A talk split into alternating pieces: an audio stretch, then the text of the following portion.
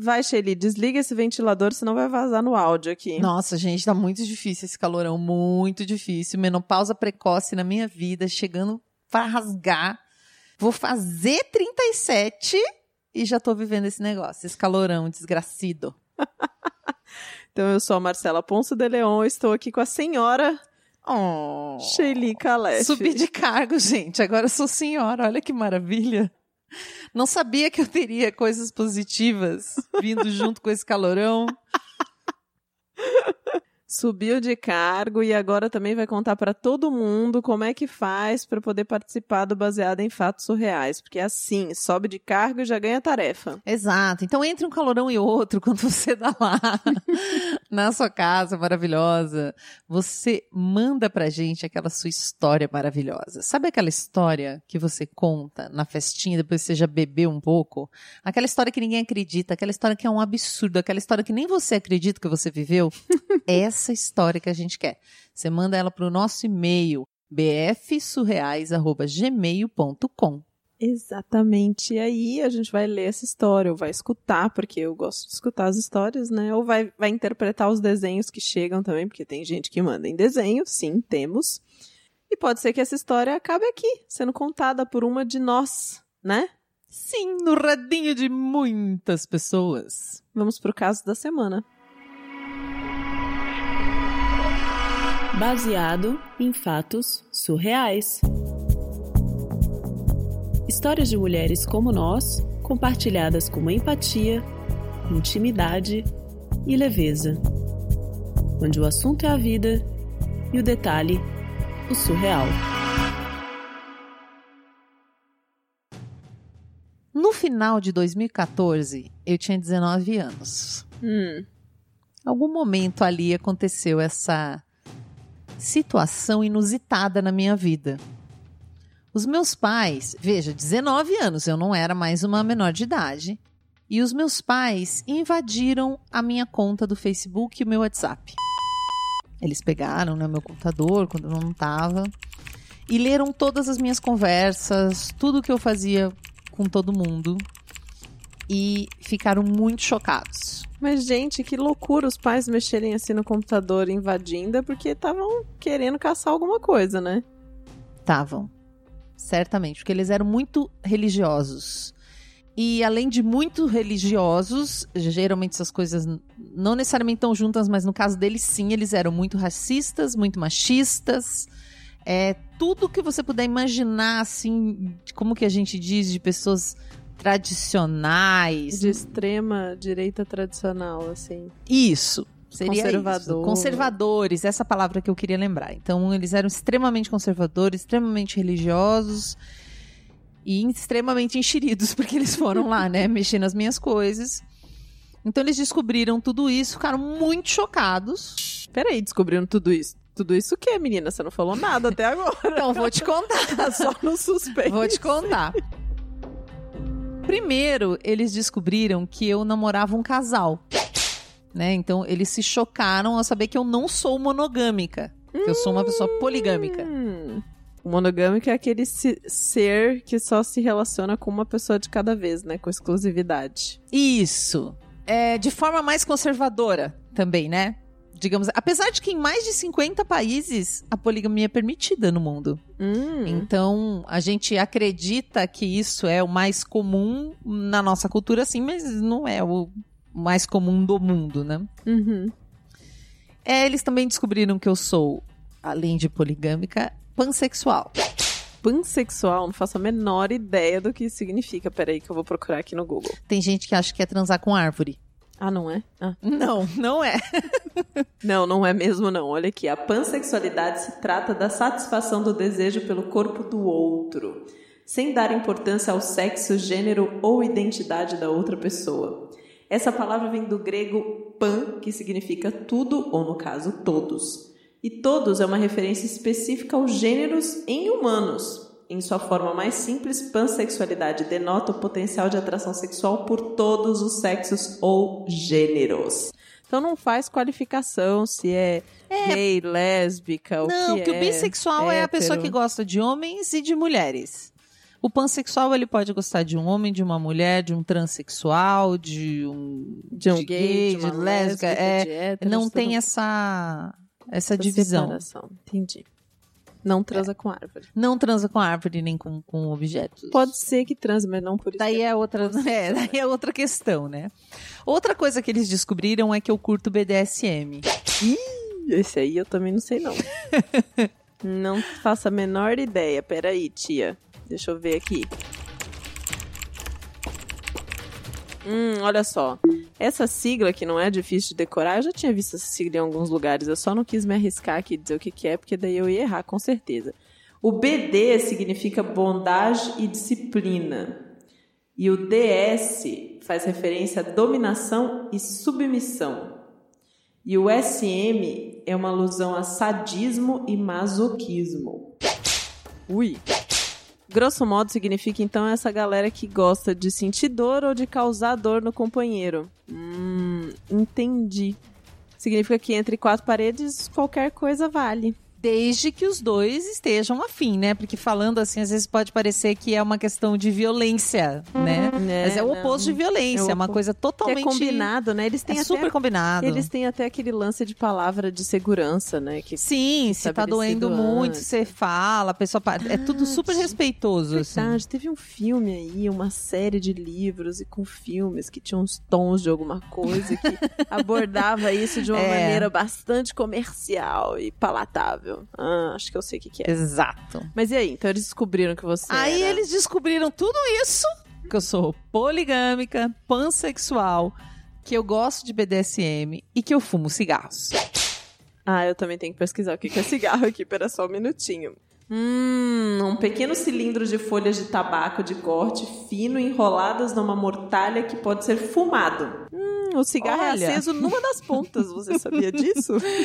Sabia? Hoje eu já nem fumo mais, mas naquela época eu fumava e veja, né? A gente tinha uma distância muito grande entre eles e eu, né? Eles não sabiam nada, Uhum. efetivamente, da minha vida. E o resultado disso foi o caos absoluto, né? Não, foi tão, ideia. tão agressiva a forma com que eles resolveram lidar com isso. Eu, às sete da manhã num domingo, ligando para um táxi me buscar em casa, que é no interior de São Paulo, com as poucas coisas que eu tinha, porque né, não tinha muita coisa, tipo roupa. Eu trabalhava já, mas eu ganhava super pouquinho e eu precisava me mudar para São Paulo para ficar mais perto desse meu trabalho e ia ficar mais longe deles. Mas a questão é que assim, eu, eu tive que sair correndo de casa, né? Sim, a coisa é foi você tão planejou mudar. né? Imagina, imagina, eu tive que praticamente foi fugir. botada na, na rua. Foi botada na rua, eu tive que fugir. E a minha ex, que hoje até é muito minha amiga, é ela que me ajudou na hora e foi ligando desesperadamente, sabe, pra pensão, república, tudo que ela achou, ela ia ligando e eu já no táxi e ela me ajudando, ligando pra vários lugares, ver onde é que eu ia achar um lugar pra ficar, né? E no meio do caminho, ela já me ligou com uma resposta positiva de um endereço, né? Ela falou: Ó, pode ir pra esse lugar que vai dar certo. Era um lugar barato que eu ia poder pagar ali na época.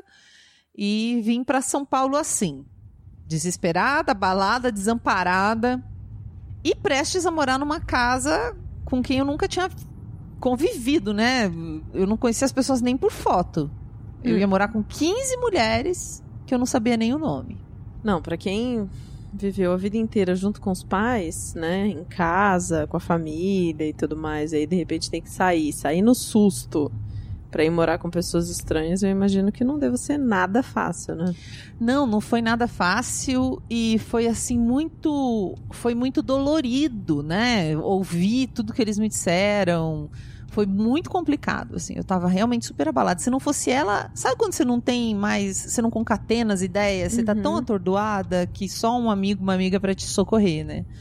Então ela organizou tudo, eu cheguei direto nessa casa, eh, descansei, fui trabalhar quando consegui organizar um pouco minha cabeça, porque eu não podia correr o risco de ser demitida, que era a única coisa que eu tinha agora, era esse trabalho. E um Uhum, lugar pra ficar, uhum. mas nem considerava, né? O trabalho era a coisa mais importante pra mim. Então, lá fui eu, muito bela e formosa para a central de telemarketing da Apple, onde trabalhava na época, atender os clientes com a uma Apple animação. não tá patrocinando esse podcast, tá? Só pra vocês saberem. Mas eu fui pra lá, né, com uma animação, um sorriso na voz, porque você não pode demonstrar os seus sentimentos ali, né? E a voz ela denuncia muito. Mas a gente tinha treinamento para estar tá sempre animada, sempre sorridente. E foi ali naquele momento, na hora que eu atendi o primeiro cliente desse dia, depois que tudo isso tinha acontecido, que algo, alguma coisa se fortaleceu dentro de mim. E eu percebi o quanto eu era forte e o quanto eu ia precisar ser forte na sequência. Claro. Sabe, tipo, de alguma forma eu dei conta daquele turbilhão e eu tava ali inteira trabalhando. Então as coisas iam dar certo. Eu tinha essa sensação que as coisas iam dar certo. Uhum. E aí passou alguns meses, alguns relacionamentos começaram, terminaram, coisas de quando a gente é, né, jovem. Jovem. Jovem, em São Paulo, chegando na cidade. Muita loucura. Sim, amigos que eu conheci foram embora, coisas ruins, boas. Mas os meus pais nunca voltaram a falar comigo. Nem uma ligação, uma mensaginha, nada, nada, nada. E nem nunca. você tentou. Nem eu tentei. Porque eu senti como que, que a coisa tava a hora que eu saí de lá, né? Eles pediram pra eu não. Que, que não era mais filha. Enfim. Que preferiam que eu não tivesse nascido. Essas coisas todas eu escutei, né? E essencialmente eles tinham me criado para depender deles e acreditar que tudo na vida era temporário, tudo passava, menos o amor que eles sentiam por mim. A única coisa é que eles não me contaram que isso tinha condições, né? Hum. Que realmente o amor que eles sentiam por mim era gigante, mas tinham condições, enfim. Passou mais alguns meses e eu perdi o meu emprego. E foi pura negligência da minha parte, né? eu tava ficando meio deprimida e eu tava começando a desenvolver uns sintomas. Eu tinha muita dificuldade de sair da pensão para trabalhar. Eu tava ficando meio triste, certamente sentindo falta deles também. Na época eu não conseguia raciocinar muito pelo que que era, mas eu andava meio triste, meio cabisbaixa, meio Uhum. paralisada e tava ficando mal, ficando mal, ficando mal. Eu ia todo dia no hospital para praticamente diariamente no hospital tomar alguma injeção e pegar um atestado. Sei. E não teve outra, fui demitida, né? Que ninguém aguenta uma pessoa assim, tipo, né? Um, um funcionário que tá faltando e tal. Aí eu recebi a minha rescisão, gastei todo esse dinheiro de uma forma um pouco desesperada, tentando me distrair de tudo que tinha acontecido. Então peguei aquela grana e torrei. Responsabilidade minha, toda minha. Quando eu percebi, eu tinha 40 reais. Eu nunca vou esquecer isso. assim. Quando eu me dei conta, eu tinha 40 reais nenhum emprego e nenhuma fonte de renda. Hum. Tá lascada, hein? Tava totalmente lascada. Comecei a procurar emprego no jornal, né? Site, comecei a olhar anúncios de emprego. Uhum. E eu tava andando perto da minha casa, tem um metrô, e eu passei em frente a um privê. Hum. Já tô imaginando o que você vai me falar agora. Próxima frase. Pois é. Não teve outra. Eu fui lá ver quanto que eu podia ganhar sendo prostituta. E assim eu comecei uma jornada terrível que durou dois anos até o dia 27 de fevereiro de 2017. Essa data eu gravo bem porque foi a data que eu atendi o meu último cliente. E é importante eu contar aqui, acho, né, que prostituta só ganha bem quando ela é padrão, né, fisicamente está no padrão das revistas e boa atriz. E não era o meu caso, né? Principalmente depois que eu comecei a aprender mais sobre o feminismo, eu não conseguia fazer a cena da super Uhum. mulher na cama que está adorando e puxar o saco dos clientes, que é uma coisa que sempre eles querem muito, né? Uma das coisas que me impressionava é o quanto os homens querem que a gente fique Bajulando. bajulando exatamente, assim.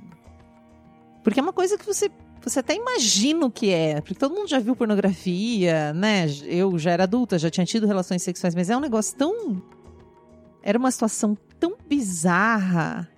E eu me sentia tão, tipo, o que, que eu vou fazer? Era como se eu nunca tivesse feito nada na vida, visto, feito, praticado, porque a, a- como o contexto de você estar sendo paga e ser uma funcionária é tão diferente do teu cotidiano, Uhum. que eu fiquei completamente perdida. Mas a coisa que mais me chocou não foi nem a nudez, o toque e tudo, foi essa necessidade que eu tinha que atender desse cara de ficar bajulando ele. Né, Dizendo o quanto ele era maravilhoso, quanto eu tava gostando daquilo. Uma coisa completamente irreal, assim, né? Uma mentira que a pessoa compra. Uhum. E aí, exatamente uma semana depois que eu tinha começado a trabalhar como prostituta, ainda nesse privê, eu recebi a notícia de que a minha mãe tinha morrido. Virgem Santa. Nossa, e você ficou todo esse tempo sem falar com ela. É, eu tava sem falar com ela, né? Todo aquele tempo que eu fui A última ficar vez sozinha, trabalhando foi o caos. caos. A gente não teve contato nenhum. Que horrível. Do nada ela morreu. Eu recebi essa notícia. Eu tava lá no trabalhando como prostituta. Imagina, se aquilo já tinha deixado a minha mãe completamente horrorizada ao ponto de me expulsar, né? Uhum. Imagina se ela tivesse ideia do que, que do que, que eu tava vivendo agora, também muito pela atitude que ela teve, né? Sim. Então eu fui no velório dela, não falei com ninguém, não falei com meu pai, né? Apenas estive presente. Ninguém também falou comigo. E os meus sentimentos de luto, de tristeza pela morte dela e de raiva, eles se contradizem dentro de mim e ainda estão mal resolvidos. Eu não tenho um, não, tenho um lugar para sentir. Eu não tenho uma coisa resolvida do sentimento com a minha mãe, né? E com uma sensação muito estranha de que eu não tinha mais uma família, né? Que eu não ia conseguir ter uma família. A ideia de família se desestruturou muito porque eu tinha a expectativa de ser amada incondicionalmente. Acho que a gente Hum. acredita que vai ser amada de uma maneira incondicional quando a gente fala de mãe, de pai, de família. Uhum. E eu não conseguia mais ver uma forma disso acontecer na minha vida, de alguém me amar do jeito que eu era, né? Depois de tudo que aconteceu, eu fiquei muito dolorida e me sentindo muito sozinha. Já fazia mais ou menos um ano que eu tinha saído de casa quando ela faleceu, de forma repentina.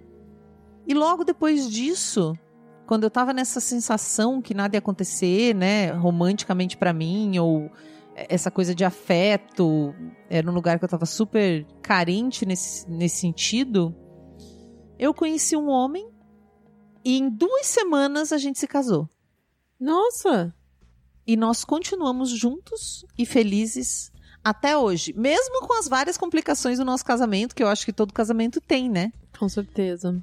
De repente eu acreditei que eu não ia mais ter isso, que família era uma coisa impossível, que não dava pra amar alguém. E aí ele veio e me mostrou o contrário. E eu nunca me apaixonei por ele, sabe? Tipo aquela coisa tórrida. É, não foi um negócio assim, meu Deus! tensa. E ele sabe disso. Ele sabe que, que a gente não se apaixonou, assim, né? Ele tava lá, ele viu. Mas eu não sei explicar. Eu sinto que ele é a minha família. Que ele é o meu parceiro, sabe? Uhum. E como o nosso relacionamento sempre foi aberto, isso não me impediu de viver paixões intensas e idealizadas, do jeitinho que o meu coração gosta. Porque sempre gostei disso, né? Mas não com ele. Então nós temos uma vida, nós nos amamos, nós somos um casal, nós temos relacionamento sexual, tudo. Mas eventualmente acontecem essas paixões, tanto pra ele quanto pra mim de conhecer alguém, se apaixonar por essa pessoa e um não impede o outro de viver isso. Com ele, tudo sempre foi muito concreto, muito certo, muito coeso. E quando eu conheci isso, era tudo que eu estava procurando, né? Uma família, alguém que eu pudesse chamar de lar, que me amasse exatamente por eu ser a pessoa que eu sou. E início de ano, né? Parece ser um mês de mudanças na minha vida, porque tudo aconteceu início de ano. E nesse ano, em 2019, nós emigramos juntos para Portugal. E é daqui que eu estou contando minha história para vocês, né? E o que eu concluo dela é que o processo de sair da adolescência e virar uma adulta foi muito brusco, Foi bastante. Com certeza. foi traumático, é, me deixou sequelas que até hoje a terapia tenta amenizar, mas foi exatamente do jeito que tinha que ser. Porque se não tivesse sido assim, eu não estaria aqui hoje, eu não seria essa pessoa que eu sou. E eu percebo que nós somos fortes, amáveis, irritadas, sensíveis, nós mulheres, né? Às vezes frias, intensas e com corpos variados, os nossos corpos são expressivos. Nós somos lindas e somos exatamente o que devemos ser. Eu falo isso para mim todos os dias.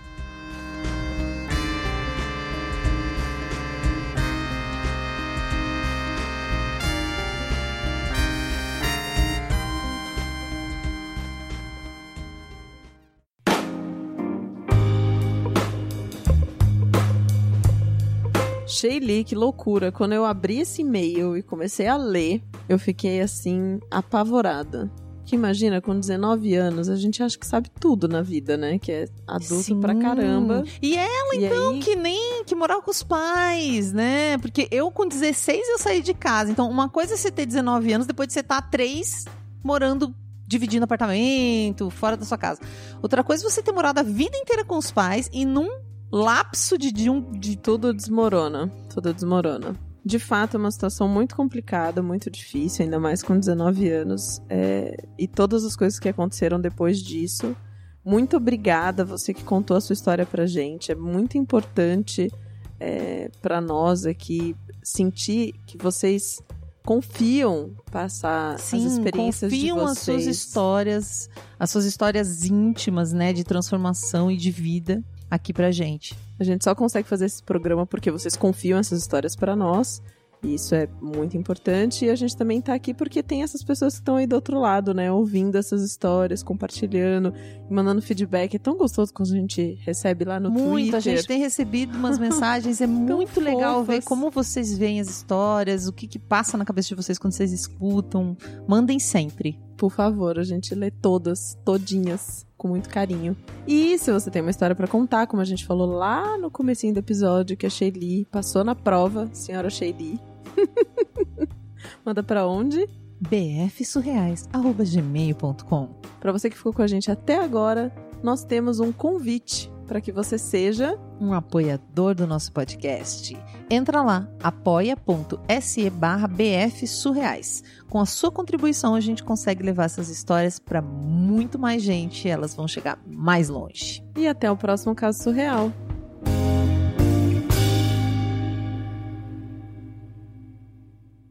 Acompanhe Mulheres Podcasters. Este podcast foi editado por Débora Veiga Ruiz.